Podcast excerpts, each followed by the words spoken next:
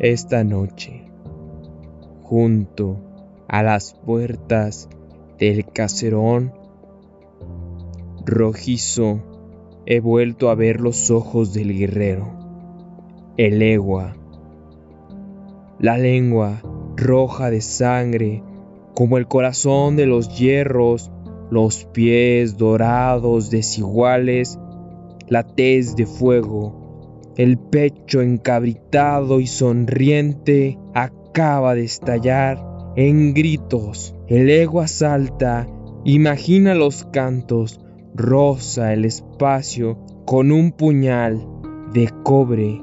¿Quién le consentirá si no es la piedra o el coco blanco? ¿Quién recogerá los caracoles de sus ojos? Ya no sabrá de Olofi si ha perdido el camino.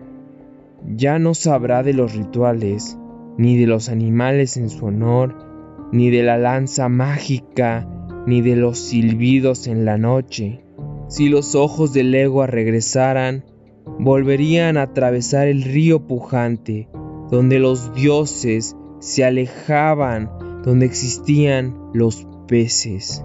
¿Quién sabrá entonces del cantar de los pájaros? El gran legua ata mis manos y las abre y ya huye, y bajo la yagruma está el secreto, las cabezas, el sol y lo que silba, como único poder del oscuro camino.